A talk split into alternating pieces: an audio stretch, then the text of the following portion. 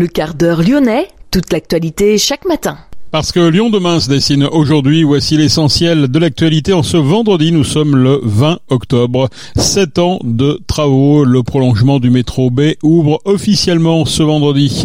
Le dossier des PIFAS et les premières auditions après que l'association Notre Affaire à tous ait déposé un référé pénal environnemental au tribunal judiciaire de Lyon à l'encontre d'Arkema. Cinq établissements de la région, trois publics et deux privés seront proposés au ministère de l'Éducation nationale pour expérimenter l'uniforme au lycée.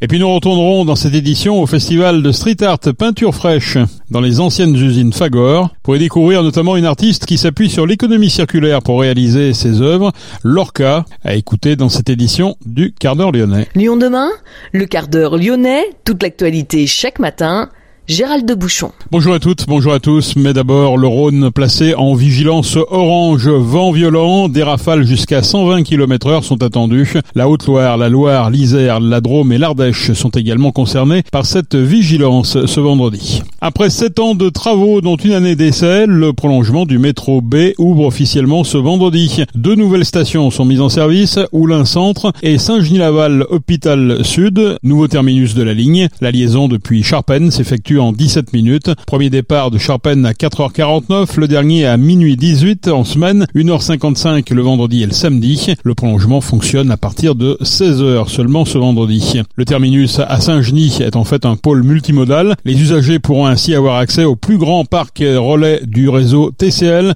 877 places pour les voitures, 490 places pour les vélos sont disponibles. Objectif encourager l'intermodalité des déplacements. Afin de protéger le centre-ville de Saint-Genis des véhicules véhicules pendulaires. Un stationnement réglementé payant est mis en œuvre sur la commune à compter du 1er janvier prochain. Notez qu'à Oulin, la zone de stationnement payant est étendue à compter du mercredi 1er novembre. Lyon demain, un site internet, du son, de l'image, un média complet pour les Lyonnais qui font avancer la ville. Le 25 mai 2023, il y a quelques mois, l'association Notre Affaire à tous avait déposé un référé pénal environnemental au tribunal judiciaire de Lyon à l'encontre d'Arkema France, l'entreprise chimique utilisant et rejetant des PIFAS à Pierre-Bénite. Cette démarche judiciaire associe aujourd'hui 47 victimes et 11 associations et syndicats. Les requérants demandent la limitation à 1 kg par mois, le rejet de ces substances polluantes persistantes dans l'eau, ainsi qu'une étude sur les risques sanitaire visant à évaluer l'ampleur de la contamination. Le parquet de Lyon a saisi le juge la semaine dernière dans le cadre de ce référé environnemental. Les auditions ont d'ailleurs démarré hier. Un responsable national de notre affaire à tous et trois victimes présumées habitant dans le sud-ouest lyonnais ont fait valoir leurs arguments. Arkema figure dans la liste des protagonistes qui seront reçus par la juge dans les prochains jours. À partir de novembre 2022, Arkema a mis en place des dispositifs permettant de filtrer les rejets de PIFAS. Les rejets ont considérablement diminué, passant de 300 kilos mensuels en 2022 en moyenne à une dizaine de kilos en mars dernier.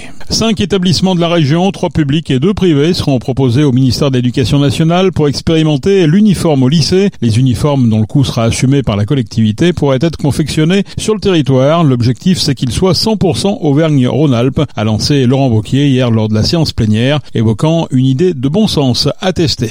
Lyon demain, la radio lyonnaise a écouté partout dans le monde. Laurent Wauquiez qui est visé par des soupçons d'emploi fictif au Conseil régional. Une enquête de France Info pointe en effet quatre personnes figurant ou ayant figuré dans l'organigramme de la région et qui travailleraient en réalité à la préparation d'une candidature de Laurent Wauquiez à la présidentielle 2027. Le média de service public souligne que Wauquiez passerait plus de temps à Paris que dans la région qu'il préside, renforçant les doutes quant à une priorisation d'une éventuelle candidature en 2027. L'exécutif mené par Laurent Wauquiez a démenti avec fermeté les accusations d'emploi fictif au sein du cabinet du président LR de la région. Le travail d'un président de région passe évidemment par une présence sur le terrain dans la région, qui est très vaste, et également par des rendez-vous, notamment à Paris. Le cabinet a démenti avec fermeté les accusations d'emploi fictif. Les écologistes à la région réclament, eux, une totale transparence et, je cite, la fin d'un système opaque mis en place par Laurent Wauquiez, en rappelant l'affaire Sidbon ou encore la polémique sur les dîners fastueux. 50 militants du collectif Sans Fac ont manifesté hier sur le campus des Quais à l'université Lyon 2 au moment de la pause déjeuner. Avant de quitter les lieux d'eux-mêmes, la présidence avait rappelé qu'elle ne tolérerait aucun rassemblement au sein de l'université. Le conseil représentatif des institutions juives de France Auvergne-Rhône-Alpes demande l'interdiction du spectacle de Dieudonné prévu à Lyon ce vendredi. Le CRIF estime que la tenue du spectacle est inopportune et potentiellement dangereuse dans le contexte actuel. Dieudonné ayant déjà été condamné pour des propos à caractère antisémite. En août dernier, le spectacle de Dieudonné avait finalement été interdit, mais il avait pu se tenir dans un champ à Dessines. Lyon demain, créateur d'envie. Le festival de street art Peinture fraîche a pris d'assaut les anciennes usines Fagor, dont c'est sans doute le dernier événement culturel. Cette ancienne friche est vouée à devenir un dépôt de tram pour les TCL. En attendant, le rendez-vous phare du street art s'approprie cet espace en exposant les œuvres de plus de 70 artistes, nationaux, internationaux ou locaux, affichant toutes et tous des techniques de travail et des styles bien différents. Qu'est-ce qui réunit tous ces street artistes? Nous avons posé la question à Cartoine, le directeur du festival. La première chose, c'est qu'ils aiment tous et c'est euh, vraiment une drogue, la peinture pour eux. La preuve, toutes leurs activités euh, dans la rue, c'est vraiment euh, au-delà d'une passion, c'est vraiment, je parle d'une drogue parce que je vois certains comportements que l'on peut dire addictifs, enfin en tout cas de, gens qui ont une addiction et une même passion, des mêmes références et puis une même envie de se retrouver. les festivals, c'est l'occasion pour les artistes de se rencontrer du bout du monde. Quand on a un, un, Brésilien qui rencontre un artiste anglais, ben ils vont faire discrètement une petite pièce une petite collab ensemble. C'est une façon de, de, de, rencontrer. Ce qui est aussi étonnant, c'est les nouvelles technologies. Hein. C'est que tout ce qu'on voit, finalement, il n'y a pas que ça à voir. Hein. Il suffit de sortir son, son smartphone. Oui, c'est le principe, c'est notre ADN. D'ailleurs, quand on a créé le festival, on voulait vraiment pas faire un, un énième festival de street art parce qu'il y en a en France, il y en a beaucoup et qui sont très bien. Moi, je m'intéressais depuis euh, 2005 à peu près de, aux nouvelles technologies et je me suis rendu compte qu'il y avait plein d'artistes qui s'y intéressaient, qui se connaissaient pas forcément entre eux. Et j'ai voulu montrer cette frange de, de la création parce que le, le, spray de peinture est euh, une technologie, c'est-à-dire qu'à la base, c'était pas fait pour créer des fresques, et c'est une, euh, une, appropriation d'un outil technologique qui a été euh, modifié de sa destination première. Et en fait, les, les technologies ne sont pas forcément toutes nouvelles, elles le sont aussi. La technologie est un outil, le spray de peinture est un outil. On le détourne de sa fonction première. La réalité augmentée, on ne veut surtout pas l'utiliser comme un gadget. On veut vraiment que ça, ça aille en profondeur dans les univers des artistes, que ça augmente les œuvres des artistes. D'ailleurs, c'est un peu ce qu'on leur disait. Qu'est-ce que vous voudriez dire de plus si votre euh, œuvre pouvait faire du son et bouger? Et en fait, les motion designers ont travaillé avec euh, de concert avec les artistes pour augmenter les œuvres. Ce qu'il y a de nouveau cette année, c'est l'IA, l'intelligence artificielle. Comment ils l'utilisent? Alors, c'est pas moi qui l'ai décidé. Hein. J'ai juste euh, pris acte que les artistes s'en emparaient. Euh, encore une fois, je fais beaucoup de, de, de veille artistique et je me rends compte que de plus en plus d'artistes l'utilisent comme un outil. Alors, il y a tout un débat sur euh, est-ce que ça va remplacer. Euh, moi, c'est pas mon, problème. Tout ce que je vois, c'est des artistes qui s'en emparent, qui l'utilisent comme un outil, mais qui l'utilisent, euh, qui posent des questions aussi. Ils ne font pas qu'utiliser l'outil, qui posent des questions comme leur cas sur euh, les droits d'auteur. C'est-à-dire qu'elle demande à, l'intelligence artificielle de produire une, des formes avec son concept et elle va reproduire dans la rue ce que l'intelligence artificielle a sorti comme forme. Donc elle pose la question de savoir qui au final est l'auteur pour le coup. Est-ce que c'est celui qui a juste défini le concept, celui qui a réalisé l'image, celui qui l'a réalisé euh, in situ? Enfin, il y a tout un discours autour que je trouve extrêmement intéressant. Deux, trois artistes qui sortent un petit peu du lot, enfin en tout cas qui pourraient nous donner pour euh, nous mettre un peu le lot à la bouche pour franchir les, les grilles de, cette, de cet espace. Alors ils sortent tous du lot.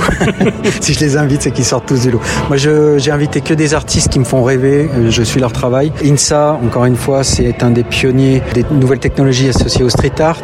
C'est la plus grosse pièce du l'Irlandais, la plus grosse pièce du festival euh, qui a une réalité augmentée euh, inattendue, je dirais, mais qui a été créée justement quand on voit sa pièce, on voit pas dans quel euh, état d'esprit il l'a créée. On a aussi des, enceintes paramétriques, qui sont disséminées un peu partout sur le site et qui vont mettre des sons d'ambiance. On les entendra pas, sauf quand on sera à un point précis et on sera les seuls à les entendre comme une petite voix dans la tête. Donc voilà, la technologie, on l'utilise aussi comme un outil pour surprendre et augmenter euh, des œuvres. On a des voilà des petites surprises et puis surtout, euh, c'est un peu le concept de cette année, on a quand même 7000 mètres carrés de murs d'expression libre. Euh, je pense que c'est assez unique au monde. Donc les gens vont pouvoir voir des œuvres en réalité augmentée, ils vont pouvoir voir des artistes en, peinture live, deux par semaine. Et une fois qu'ils auront vu tout ça, ils pourront se dire, bah, je vais essayer moi aussi. Donc on a des sprays en vente et petits et grands pourront peindre sur des vrais murs, donc se faire plaisir. Lorca parcourt les rues à Paris à la recherche d'encombrants. L'artiste transforme ses objets et leur donne une seconde vie, des déchets urbains transformés en sculptures de rues éphémères. Son dernier projet exploite l'intelligence artificielle, l'occasion de questionner également le rapport entre l'artiste et l'IA. Nous avons rencontré Lorca. Moi, ce qui m'intéresse, c'est de travailler la sculpture dans la rue, en fait, à partir d'encombrants. Donc, j'utilise ce que les gens vont jeter sur le trottoir pour euh, justement faire mes sculptures. Donc, ce que je vais faire, je vais directement euh, créer sur place. C'est-à-dire que c'est pas je ramène le matériel et je vais le transformer en atelier, mais c'est vraiment je pars dans la rue avec mon sac de bombes de peinture et de matos et en fonction des encombrants que je vais trouver, je vais créer euh, ma sculpture quoi. Et ce qui va m'intéresser ensuite, c'est de garder bah, les photographies et les vidéos pour raconter justement euh, ce processus de création quoi. Et tu t'appuies sur une application d'intelligence artificielle? C'est ça. En ce moment, je suis sur un nouveau projet que j'ai nommé IA, donc qui s'appuie bah, sur l'intelligence artificielle. Donc je travaille avec Dali, donc qui est le logiciel justement produit par OpenIA hein, de ChatGPT euh, en lien avec ChatGPT. Et euh, donc euh, Dali va générer justement des prototypes de sculptures. Moi, je vais à partir d'une phrase clé, donc qui va être sculpture abstraite dans la rue en déchets noirs et fluo. Dali va me proposer en fait des images, donc va me proposer divers visuels. Et à partir de cela, moi, je vais choisir mes favoris et je vais justement ensuite les réaliser entre guillemets pour de vrai dans la rue, quoi. Et donc là, ce qui m'intéressait, c'était justement déjà d'une de travailler l'abstraction, qui était vraiment quelque chose que j'ai jamais travaillé dans ma dans ma démarche, et surtout bah, d'un coup de donner vie à euh, des images et des visuels générés par une machine. C'est-à-dire que d'un coup, ces visuels qui paraissent complètement euh, loufoques et euh, tombés du ciel, bah, atterrissent réellement sur nos trottoirs. Quoi. Et donc, on a quelque chose de complètement euh, surréaliste au détour d'une rue. Quoi. Qui est l'artiste alors C'est Dali C'est toi ah bah Justement, bah là, moi, j'ai pas la réponse. Quoi. Justement, ce projet soulève la question et j'ai pas réellement la réponse. Et moi, je me la pose en tant qu'artiste, justement, quelle est ma part créatrice dans tout ça et quel est, moi, mon, mon positionnement, en fait, dans ce choix esthétique et ce choix de collaboration, finalement, quelle est ma place en tant qu'artiste? Et j'ai pas encore en fait la réponse. On l'aura peut-être à la fin du projet, mais pour l'instant, je l'ai pas encore. Quoi. Alors l'œuvre que tu exposes ici, elle ressemble à quoi? Euh, Du coup, ici, c'est un condensé euh, des euh, différentes inspirations que la machine m'a offert. Donc, on retrouve les principales formes qui ont été réalisées jusqu'à présent dans la rue. Donc, avec les couleurs principales du projet qui sont bah, le rose, le jaune et le vert fluo. Donc, on retrouve exactement les mêmes couleurs sur cette, cette installation. Et donc, le but, c'est qu'on a euh, justement une pièce qui nous permet de découvrir le projet. Donc comme je le disais, à travers la photographie et la vidéo, on va pouvoir justement découvrir euh, tout le concept que je viens d'expliquer. Quoi. Et tes œuvres, elles restent combien de temps dans la rue? En général, très peu de temps. Hein. Euh, c'est, vraiment le fait de travailler le volume. On se confronte d'un coup à quelque chose justement d'assez primaire dans la destruction et l'acquisition. C'est-à-dire que d'un coup, soit il y a cette volonté bah, de vouloir forcément toucher et ça va forcément déstabiliser le tout, ou soit après ça va être récolté par des gens ou ramassé tout simplement par les encombrants. Et euh, en général, les sculptures restent rarement plus de 24 heures. Peinture fraîche permet de voir des artistes peindre en live, mais aussi de participer soi-même à divers ateliers avec un graffiti park géant, un mur d'expression libre sur 7000 m2. Peinture fraîche reste ouvert jusqu'au dimanche 5 novembre aux anciennes usines Fagor. La 15e édition du Festival Lumière récompense cette année Wim Wenders. Le réalisateur allemand va se voir remettre le prix Lumière ce vendredi. Lyon demain, média agitateur d'idées. La Ligue des champions féminine, l'Olympique lyonnais va connaître ses adversaires. Le tirage au sort des quatre groupes de la Ligue des champions a lieu ce vendredi. Les deux clubs de Paris, PSG et Paris FC sont aussi qualifiés. Deux clubs d'un même pays ne peuvent se rencontrer lors de la phase de groupe. L'Olympique lyonnais fait de cette compétition en tout cas un objectif cette saison. Basket, héroïque, Laswell s'incline malgré tout à Fenerbahce 101 à 86. Et puis un mot de rugby, neuf jours avant de recevoir l'ASM la reprise du top 14. Le Loup affronte les Clermontois ce vendredi en match de préparation à Roanne. Les cinq mondialistes de retour sur les terrains lyonnais depuis une semaine ne sont toutefois pas alignés. C'est la fin de ce quart d'heure lyonnais. Merci de l'avoir suivi. Bon week-end et on se retrouve lundi.